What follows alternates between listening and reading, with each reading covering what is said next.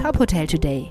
Die Nachrichten des Tages für die Hotellerie von tophotel.de. Mit Maximilian Hermannsdörfer. Nach der Bundestagswahl braucht Deutschland eine Regierungskoalition, die die Substanz und Innovationskraft der kleinen und mittleren Unternehmen im Blick hat.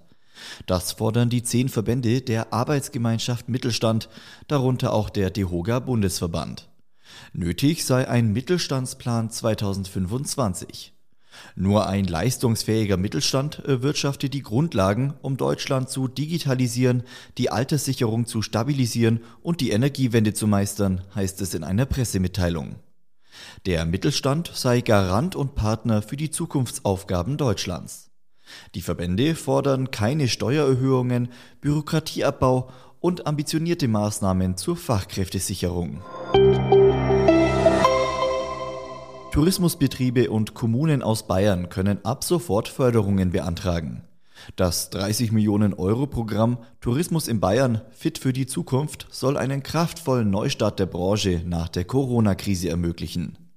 Laut Wirtschaftsminister Hubert Aiwanger sei es gerade jetzt wichtig, Investitionen anzustoßen und damit die Angebots- und Dienstleistungsqualität vor allem bei den kleinen Anbietern zu steigern. Das Programm fördert Investitionen in die Zukunftsfähigkeit, E-Ladepunkte für PKWs und E-Bikes, Verbesserung der digitalen Barrierefreiheit und die Erhebung touristisch relevanter Echtzeitdaten und Besucherstromlenkung. Die Novum Hospitality tritt zum 1. Januar 2022 dem Hotelverband Deutschland IHA bei. Laut David Edmenan, CEO und Eigentümer der Novum Hospitality, pflegten sein Unternehmen und der IHA schon seit Jahren einen regen Austausch. Nun freue er sich, diesen Austausch im Rahmen eines offiziellen Beitritts zu intensivieren. Die Hotelgruppe umfasst europaweit mehr als 150 Hotels an 60 Standorten und insgesamt über 20.000 Zimmer. Ferienhotel statt Filmkulisse. Aus dem Drehort der Immenhof-Filme ist ein Hotel für Pferdefreunde mit gehobenen Ansprüchen geworden.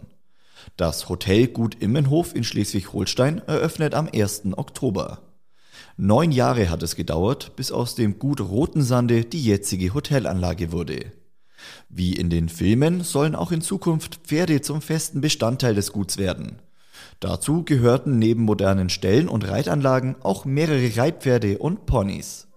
Weitere Nachrichten aus der Hotelbranche finden Sie immer auf tophotel.de.